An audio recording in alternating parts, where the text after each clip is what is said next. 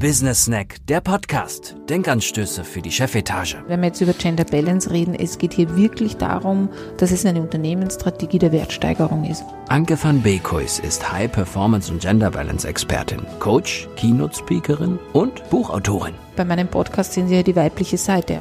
Ein Vorteil übrigens, wenn Sie sich dafür entscheiden, Sie kriegen die volle Aufmerksamkeit derzeit in Österreich und Deutschland, weil so wenige Unternehmen sich das trauen. Da gibt es nicht das einzige Rezept. Business Snack, der Podcast. Denkanstöße für die Chefetage. Wunderschönen guten Tag. Wir hören uns wieder bei meinem Podcast Business Snack, der Podcast für Entscheiderinnen und Entscheider. Heute darf ich bei HP Österreich sein und bei mir ist die Geschäftsführerin von HP Österreich, äh, Michaela Nowak-Scheid. Ich hoffe, ich spreche das richtig aus. Das Scheid ist ja ähm, Englisch eigentlich, oder? Genau, amerikanisch. amerikanisch. Äh, und wir sprechen über die Praxisvielfalt. Also was bedeutet es quasi in einem internationalen Unternehmen, ähm, Vielfalt zu leben?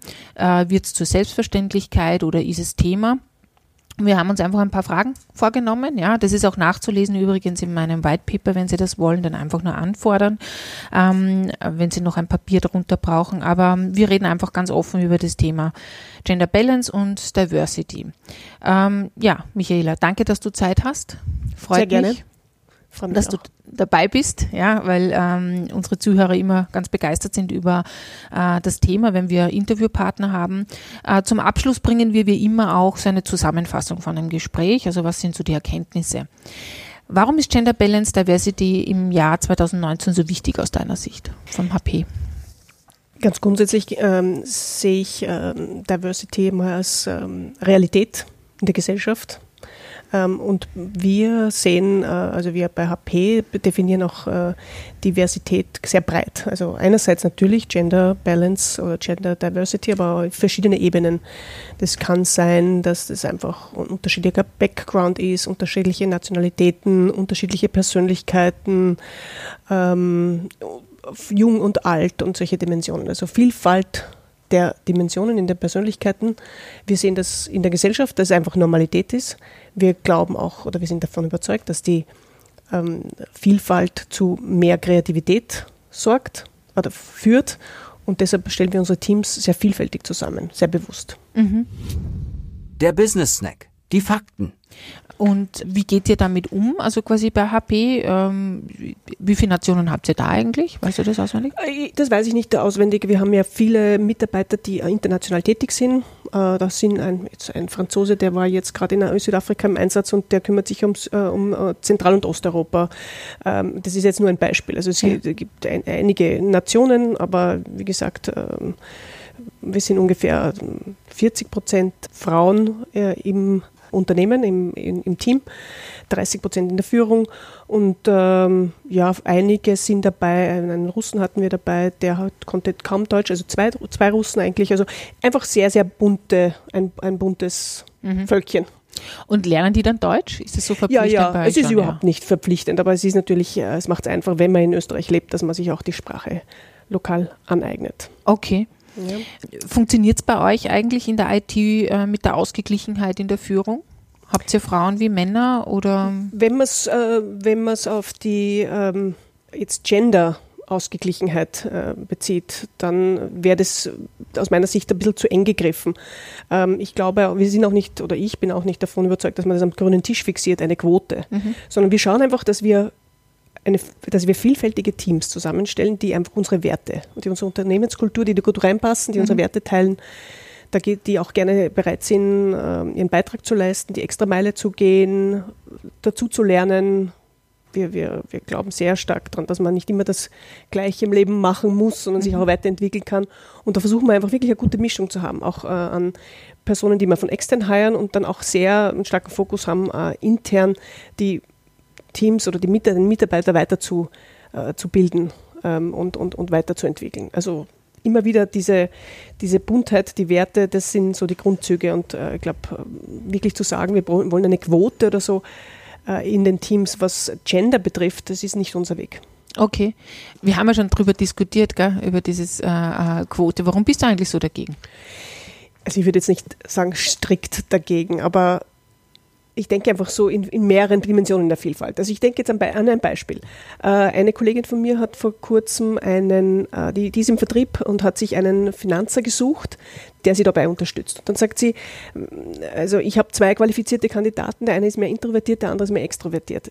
Ich selber bin mehr extrovertiert, sagt sie von sich selbst, also suche ich mir den Introvertierten. Also in diesen Dimensionen möchte ich denken. Mhm. Weil ich gehe mal davon aus, dass sie natürlich in der engeren Wahl der Shortlist die zwei Besten sowieso schon so also reduziert, sich reduziert hat auf die letzten beiden, die einfach qualifiziert sind. Und mhm. damit ist das jetzt nicht mehr das Thema, das sie alleine drängt, dass sie jetzt den Mann sich dazu sucht, weil sie die Frau ist, sondern das, das ist schon, das sind schon andere Dimensionen dabei, weil von dem Rest gehe ich aus und das ist eigentlich für uns so normal, äh, dieses, diese Mischung aus Männern und Frauen. Ich glaube schon, dass man Frauen manchmal ermutigen muss, mhm. ein bisschen mehr, also mehr darauf schauen muss, wenn jemand etwas zurückhaltender ist. Aber das gibt es ja auch bei Männern. Es gibt auch zurückhaltende gute Männer. Ja. Insofern muss man einfach schauen, was passt am besten, wer performt am besten und, und, und, und, und da ansetzen ja. und das weiter fördern.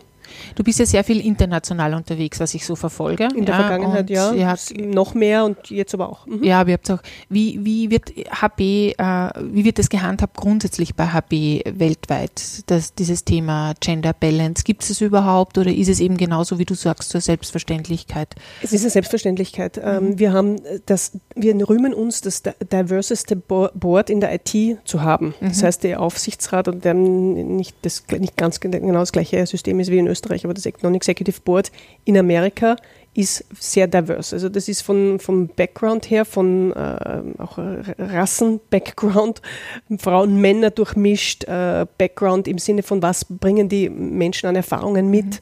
Ähm, das ist ganz bunt und wir sind, wir sind einfach davon überzeugt, dass man diese Buntheit fördern muss. Und ja, ein Aspekt ist sicher zu schauen, dass man auch Frauen unterstützt in ihrem Werdegang, aber nicht, weil es ein Muss ist und weil man irgendwelche Prozentquoten erreichen mhm. muss. Okay. Das ist ein bisschen subtiler vielleicht im Zugang. Der Business Snack. Reden wir mal Tacheles. Also ich bin da anderer Meinung. Also das kann man auch bei mir nachhören oder nachlesen. Ich regelmäßig. Äh, ich war ja auch gegen die Quote lang also vor 15 Jahren noch, bis ich mich damit beschäftigt habe. Und ähm, äh, eben HP ist ein Unternehmen, das sehr, sehr offen ist, sehr, äh, sehr divers ist, vom Gründer her wahrscheinlich auch schon, weil sonst wäre es nicht so. Ähm, aber wenn man sich jetzt andere Organisationen anschaut, wo das nicht ist, wo halt Männer immer noch im Board sind, durchgängig, und das ist in Österreich in den größten Unternehmen, dann kann man nur neue Rahmenbedingungen verändern oder Rahmenbedingungen verändern, wenn man äh, Quoten auferlegt. Also das ist quasi das, was ich eben analysiert habe vor 15 Jahren, 14 Jahren, weil alle, also Länder, die sehr offen sind äh, oder sehr äh, divers sind in, in, in den Hierarchien, ähm, haben sich irgendwann einmal Quoten auferlegt. Also muss man mhm. dazu sagen, ja. Also äh, letzteres war ähm, Island, die ja quasi Quoten durchgängig haben, auch Gehaltsschemen äh, gleich haben und die wahnsinnige Erfolge damit haben in der, äh, im Land aber jeder ist dafür oder dagegen. Ja, das ist, ähm, äh, das ist jedem überlassen. Ich sage nur immer, äh, wenn man sich es genauer anschaut, dann verändert es die Rahmenbedingungen. Aber wenn eine Organisation wie jetzt HP schon so vielfältig ist, wo es selbstverständlich ist, braucht man sich keine Quote auferlegen. Ja. Ich denke, wir müssen daran arbeiten, die Rahmenbedingungen als solche zu verändern. Ja. Und wir versuchen halt so Themen wie eine Vereinbarkeit für, für alle Geschlechter und alle Konstellationen zu ermöglichen. Mhm. Also wir haben einfach zwei Grundwerte und da kommt wieder diese Unternehmenskultur ins Spiel. Äh, wir haben äh, Grundwerte, die uns seit Jahrzehnten prägen. Das ist einmal der Vertrauen, Vertrauen in die Mitarbeiter, einen Vertrauensvorschuss zu geben und nicht einmal nicht zuerst das Vertrauen aufbauen, sondern den Vertrauensvorschuss zu geben und zu sagen, jeder geht davon aus, dass man, dass der andere den besten Job machen will. Das Gegenteil kann man natürlich auch dann noch äh, kann sich auch rausstellen, aber mal grundsätzlich der Vertrauensvorschuss und ein sehr respektvoller Umgang miteinander, auch mit, äh, was die Lebenssituation und so weiter betrifft. Und da gibt es ja auch Betreuungspflichten und das ist ja das, was meistens die Frauen dann zurückhält. Mhm. Und da versuchen wir, Bedingungen zu schaffen, die die, die, die es einfach allen möglich, ermöglicht, äh, diese Betreuungspflichten zu erfüllen. Und das kann ja auch einmal sein, dass es um die Krankenpflege oder um die Älterenpflege immer mehr äh, wird das zum Thema. Dann, dann, oder, oder jemand hat ein exotisches Hobby und möchte einfach sich freispielen. Äh, das heißt nicht, dass bei uns weniger gearbeitet wird, weil der Druck ist sehr hoch, mhm. aber man hat eine gewisse Flexibilität in, in der Zeit, wo, in der man arbeitet und wo man arbeitet. Wir sind da seit Jahrzehnten führend, was das betrifft. Und das ermöglicht Frauen und Männern, und gerade die junge Generation ist ja so eine, wo, wo, wo sich die Männer sehr stark als Väter engagieren. Mhm. Und deshalb glauben wir, dass die Rahmenbedingungen eben für alle geschaffen werden müssen, um das Beste zu bringen, sich als Mensch einzubringen und äh, trotz aller Umstände, die man auch privat hat, äh, sich als Mensch einzubringen, weil nur dann ist man am kreativsten und am produktivsten. Ja, also das ist ja das Problem in Österreich, finde ich, dass äh, Familie immer nur Frauen aufgehängt wird. Ja, ja oft und, und ist es äh, so sehr einseitig. Sehr, sehr, ja, sehr, und das ist das Vorurteil. Äh, ja, wir versuchen, dass das äh, bei uns jedenfalls nicht so ist. Ja. Und was die Welt draußen macht, das ist dann noch mehr ein anderes ah, Thema. Ein anderes Thema. Ähm, ist aus deiner Sicht, äh, weil das wird ja auch immer wieder äh, kritisiert oder besprochen, dass es zu wenig Frauen in der IT gibt.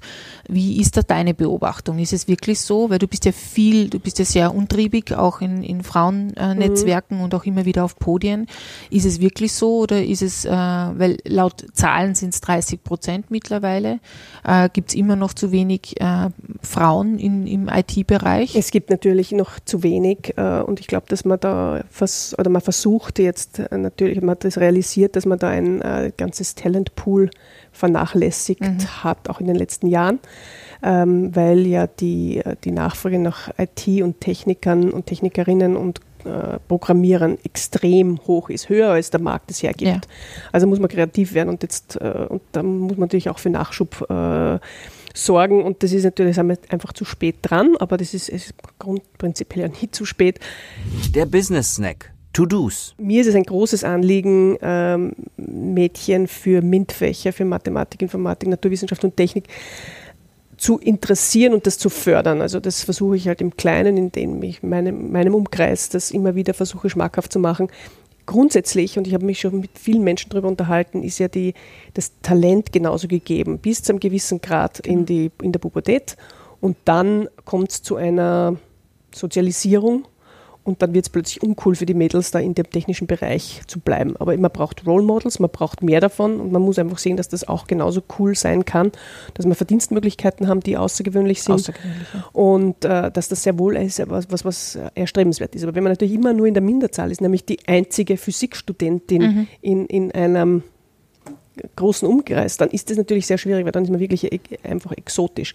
Aber da müssen wir ansetzen. Wir müssen noch mehr äh, aufklären darüber, welche Berufsbilder es gibt.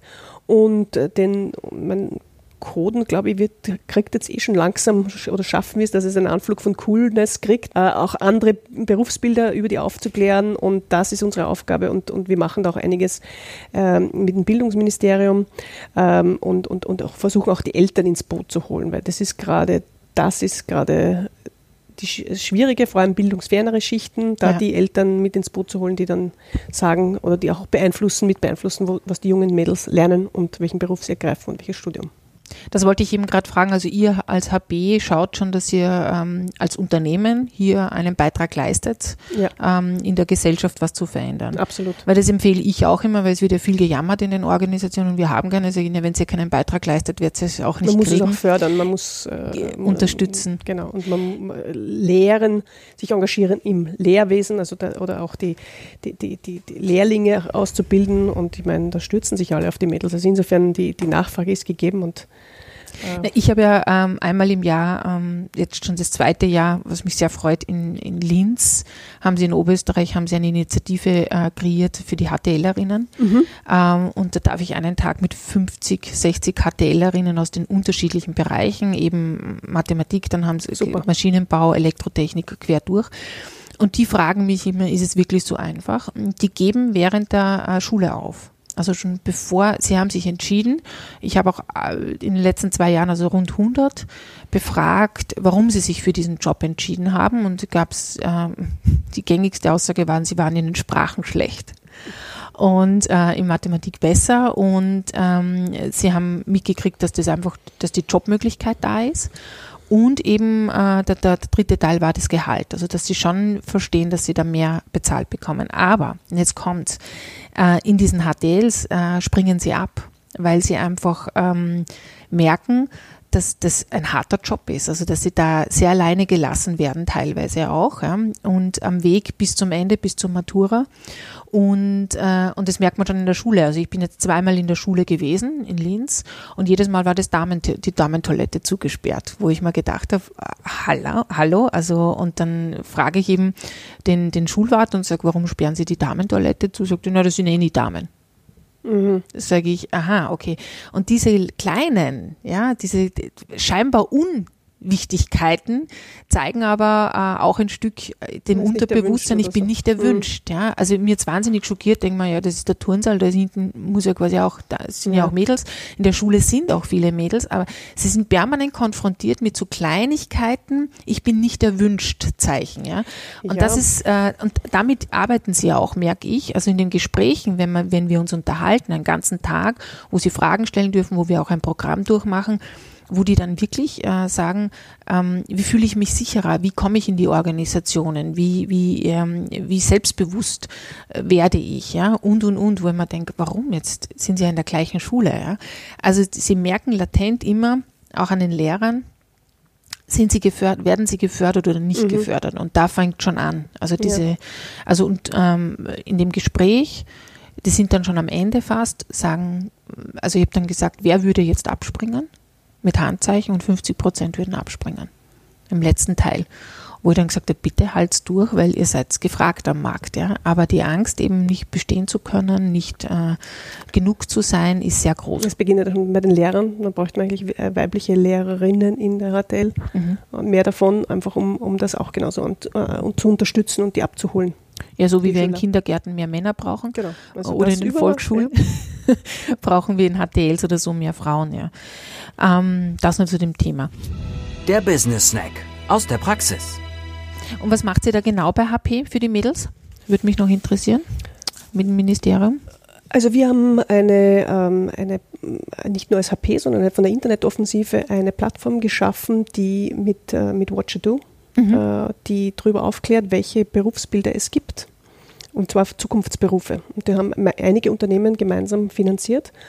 Und äh, dort wurden Mitarbeiter interviewt im Watch-Do-Konzept, wie ähm, welchen Beruf sie erlernen, welche, also die, vor allem die zukunftsorientierten, sage ich jetzt zum Beispiel Data Scientist mhm. und solche Dinge, die, die, die man, oder auch Berufe, die man wirklich noch nicht weiß, dass es sie geben wird, wo, man, wo es halt schon ein paar rare Exempel gibt äh, und dann, die dann beschreiben, welchen äh, Weg sie da eingeschlagen haben.